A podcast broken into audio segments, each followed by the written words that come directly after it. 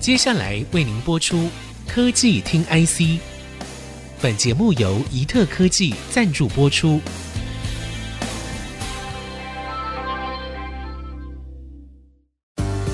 科技听 IC，掌握科技大小事，满足每一个求新、求知、求快的好奇心。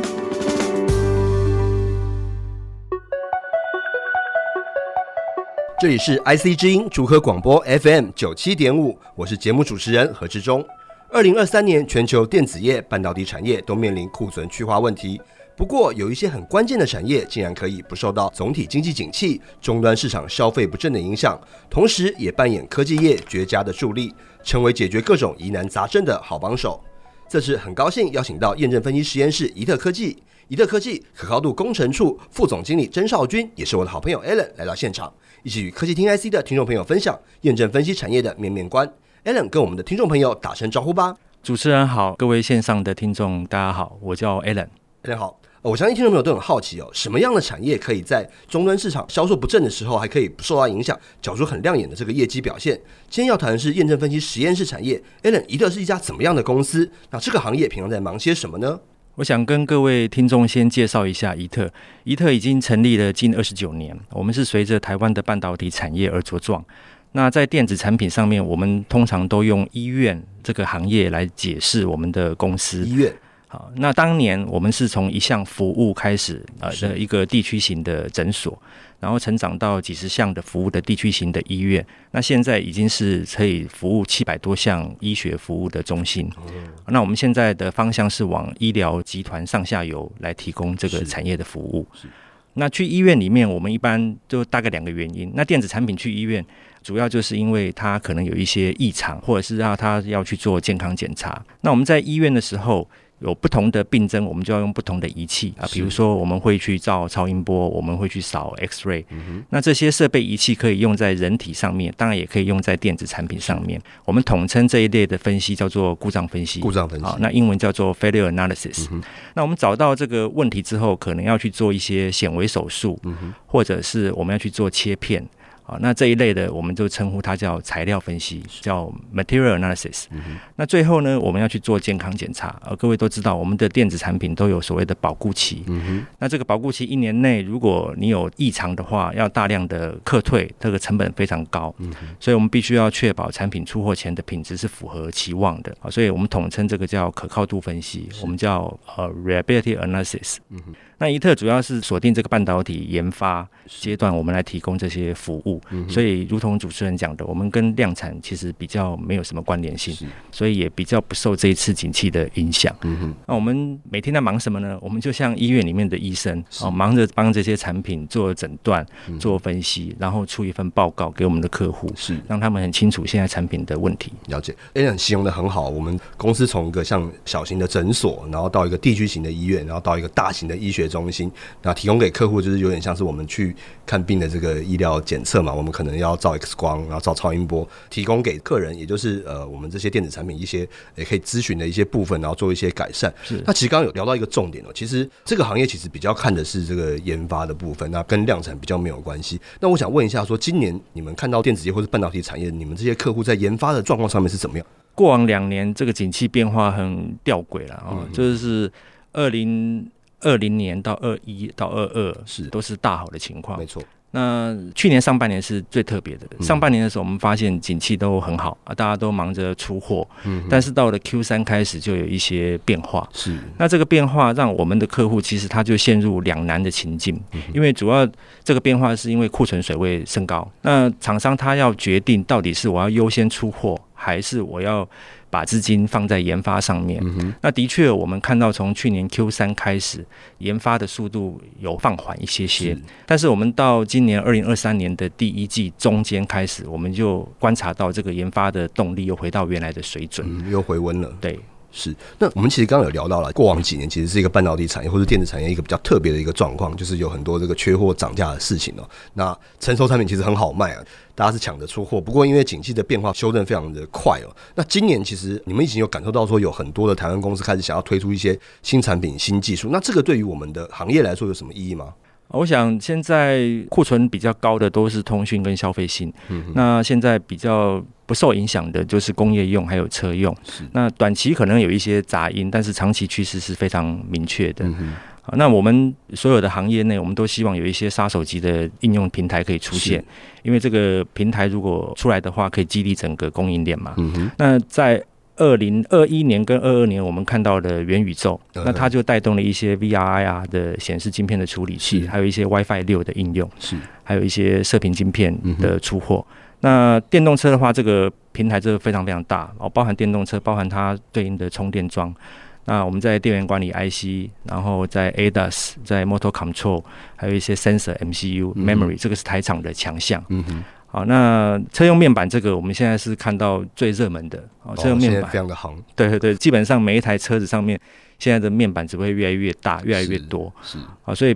它这个对应到的 TV 的 controller，还有一些 DDIC、TDDI，刚刚我们提到都是台湾的厂商的强项。是。那今年我想最热门的就是这个 ChatGPT 哦，AI 相关的应用是，但是这个呃主要的 GPU 其实都不是台湾的强项。那是我们的机会是在于中国，其实也是想要推出聊天机器人的应用，是啊，所以这个我想台厂应该是在像一些 IP 服务的公司，它会有一些机会。是，所以像这一类的公司也是，因为他们要开发一些新的高阶的 AI 界面，也是会找上你们做一些协助。是是，所以我们刚提到的终端应用，其实现在看到终端应用都需要。半导体，嗯，好像我们前面提到的新产品就是验证分析的动力来源，嗯，所以我们是相当看好这些应用所带来的商机。这个我想再请教一下 Alan，其实这个景气在修正的时候，我想知道说，比如像如果是量产的这个产业，比如像晶圆代工啊、风车这种，他们因为量很大嘛，那如果景气下滑啊，他们的降率就会往下掉的很多，然后影响到他们的营运。那如果说景气在修正的时候，对于验证分析来说，是一件好事还是一件坏事呢？我刚刚形容我们的公司在产业里面好像医院一样，嗯嗯，那医院生意好和坏，我是不敢说好或不好啦。原因是因为大家都不大喜欢去医院嘛，而就一种情况比较特别，就是去做健康检查，这个心情上面可能就比较不复杂。嗯，那景气循环对我们这个行业来讲，我们可以把它变成叫做产品服务的组合的改变。好，那这个其实。好的话，就是让我们可以顺应扩充产能。是，所以景气好的时候，代表大量的新品，还有它要赶着出货，所以出货会伴随着一些客退品的分析。嗯，那量产的时候，良率也需要被分析。是，那景气低迷的时候，那业者想的要是它要降低成本。那委外其实是可以降低成本的。哦，了解。那业者也想要趁势推出一些新品，好，所以新制成跟新产品的开发的分析跟验证，自然就会比较多。了解，所以我们看到其实有很多的机会哦。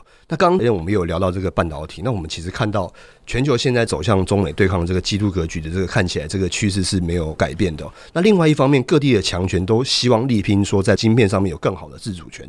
那比如说像中国半导体要追求这个所谓的自主化，那我们现在也看到说，不管是欧洲、美国、日本、东南亚等等许多许多的国家，不管是官方或者是大厂，他们对于半导体都持续布局哦。那您怎么看后续半导体这个市场的扩大，对于这个验证分析这个行业的契机是什么？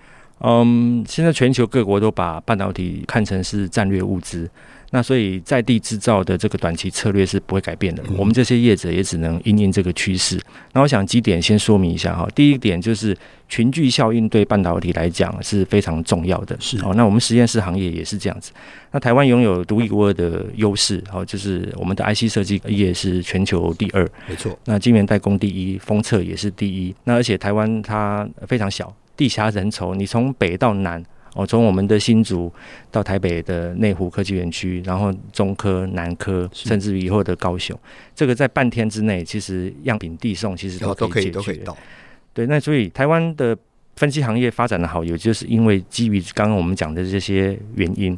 那我们本质上其实是一个叫做共享经济，嗯哼，好，所以我们建立资源，然后客户来，使用者付费，好。那第二个，就是产业特性上面，验证分析它其实是非常讲求时效性的，尤其是故障分析跟材料分析。所以我们在地理上面，我们必须要贴近 IC 设计业者跟晶圆厂。但是可靠度分析不大一样，可靠度分析是因为时间比较长，那它必须要接近这个 OSAT。所以我们刚刚提到 OSAT 在台湾是全球第一大，这个地理位置非常重要。那现在中国、美国、欧洲哦，其实都有类似像我们。这种实验室的存在，有一些是集团在经营，有一些是小实验在经营。但是你会发现它都非常分散，然后也不大。那不大的原因是因为它不像台湾客户这么集中，所以当你要去长大的时候，你没有足够的经济规模可以扩大。是啊、哦，这个是几个要点。那现在我们观察到的是，主要是晶圆厂它先启动，没错。那台湾的 OSET 还看不到。那 OSAT 这个，因为原来它是劳力密集型的工作，但是现在比较少了啊。但是因为它考量整个成本效益跟这个竞争力的问题，我想它往欧美移动的机会不大。好，所以总体来说，机会是存在的。但是我们要进入到这个新的经营，我们要考量除了客户来源、人力成本，可不可以支撑营运？那最重要的还是我们跟海外既有的实验室之间有没有竞争的差异化？是，所以其实这个区域化其实看起来呃没有太大的改变，只是说大家会选择说比较适当的地点。那您大概怎么看？就是后续这个营运模式或策略上面要去做一些怎么样的调整？如果说有这样子区域化的这个东西持续在发酵的话，嗯，我们是这个行业，就是需求在哪里，我们就到哪边建制。那当然，这个建制的方式要考虑到客户的需求类型，所以我们可能。会做的话，比较会参考国外实验室这种卫星型的配置，哦，就是小而精美。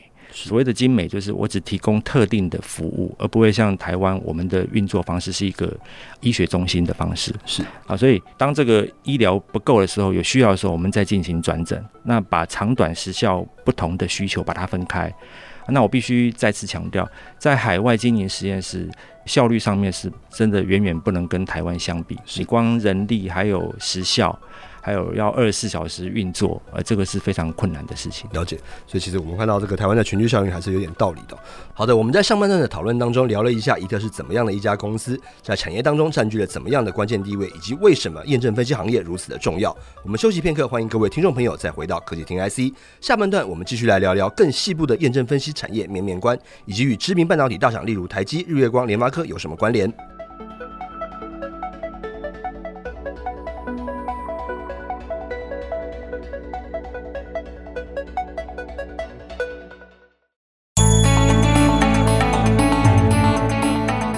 各位听众朋友，回到科技听 IC，我是节目主持人何志忠。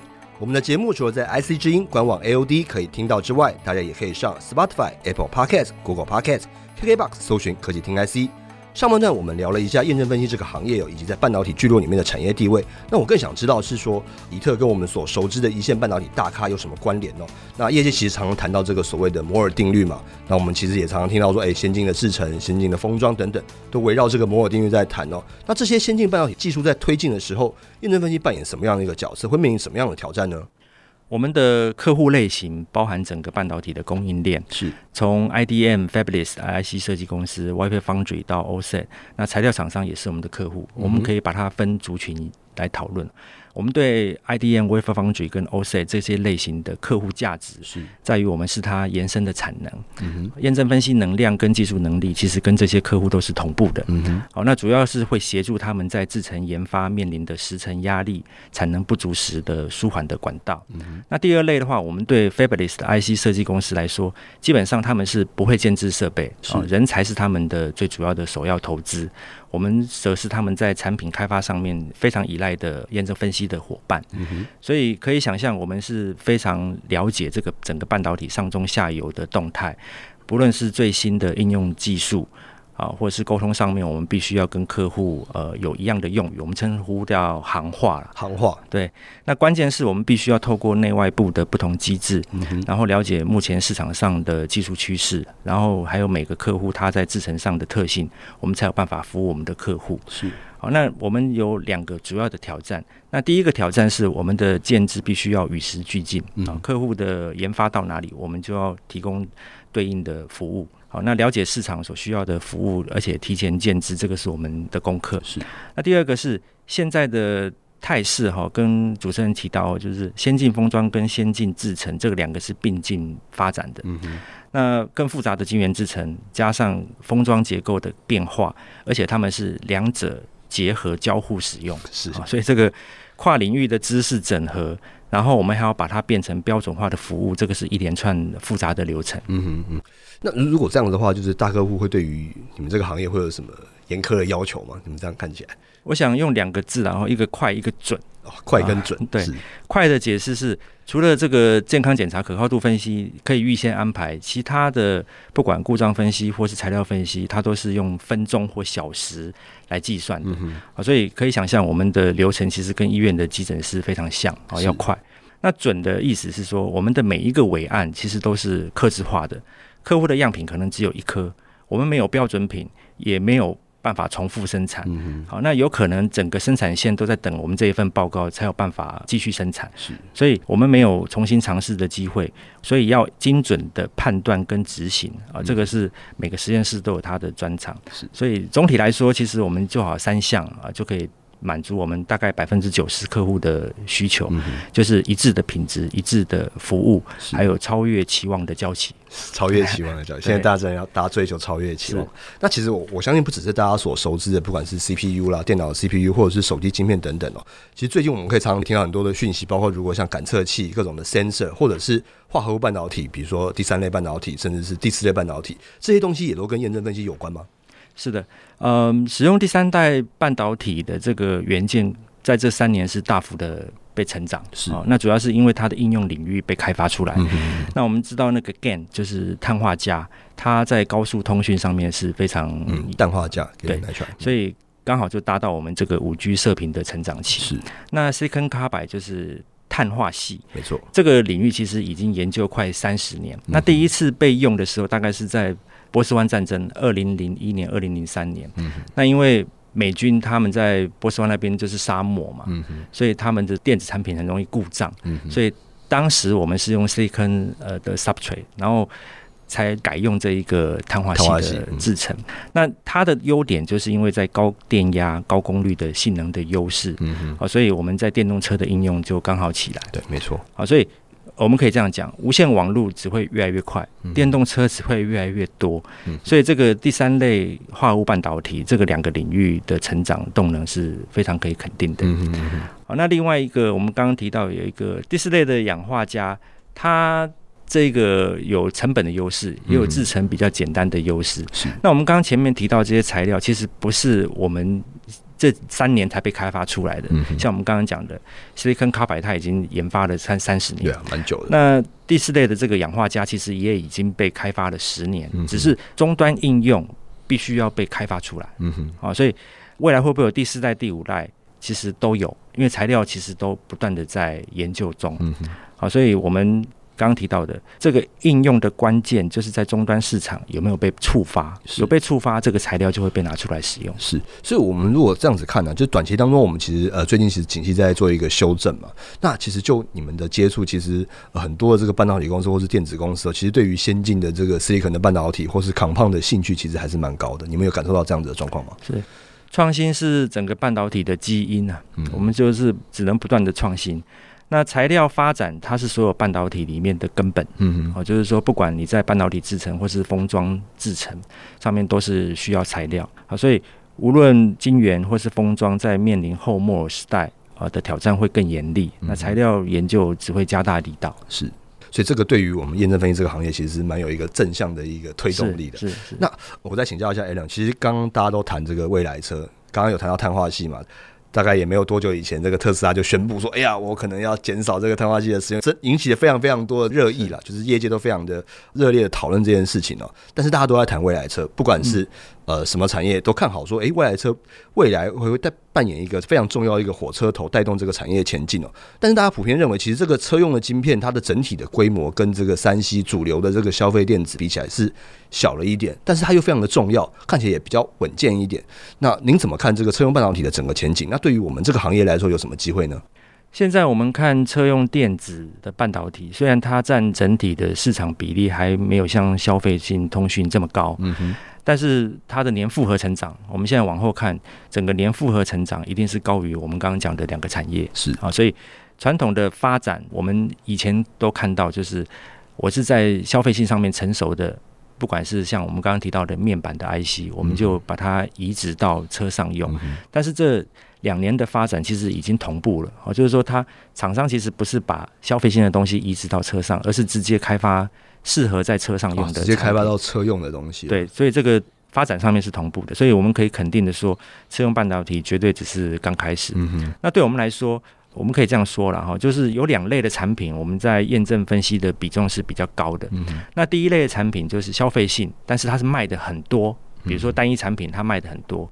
那这个只要产品一出问题，它的客退是很惊人的哦，啊，所以它要降低客退的风险，它就必须要大量的验证，所以它的验证时间也很长。是。那第二个就是它是高可靠度的要求，不能出错。所谓的不能出错，我们就举两个应用，一个是车用电子，一个是太空领域。我们现在低轨卫星，没错，这话题也是非常的火热，很热门。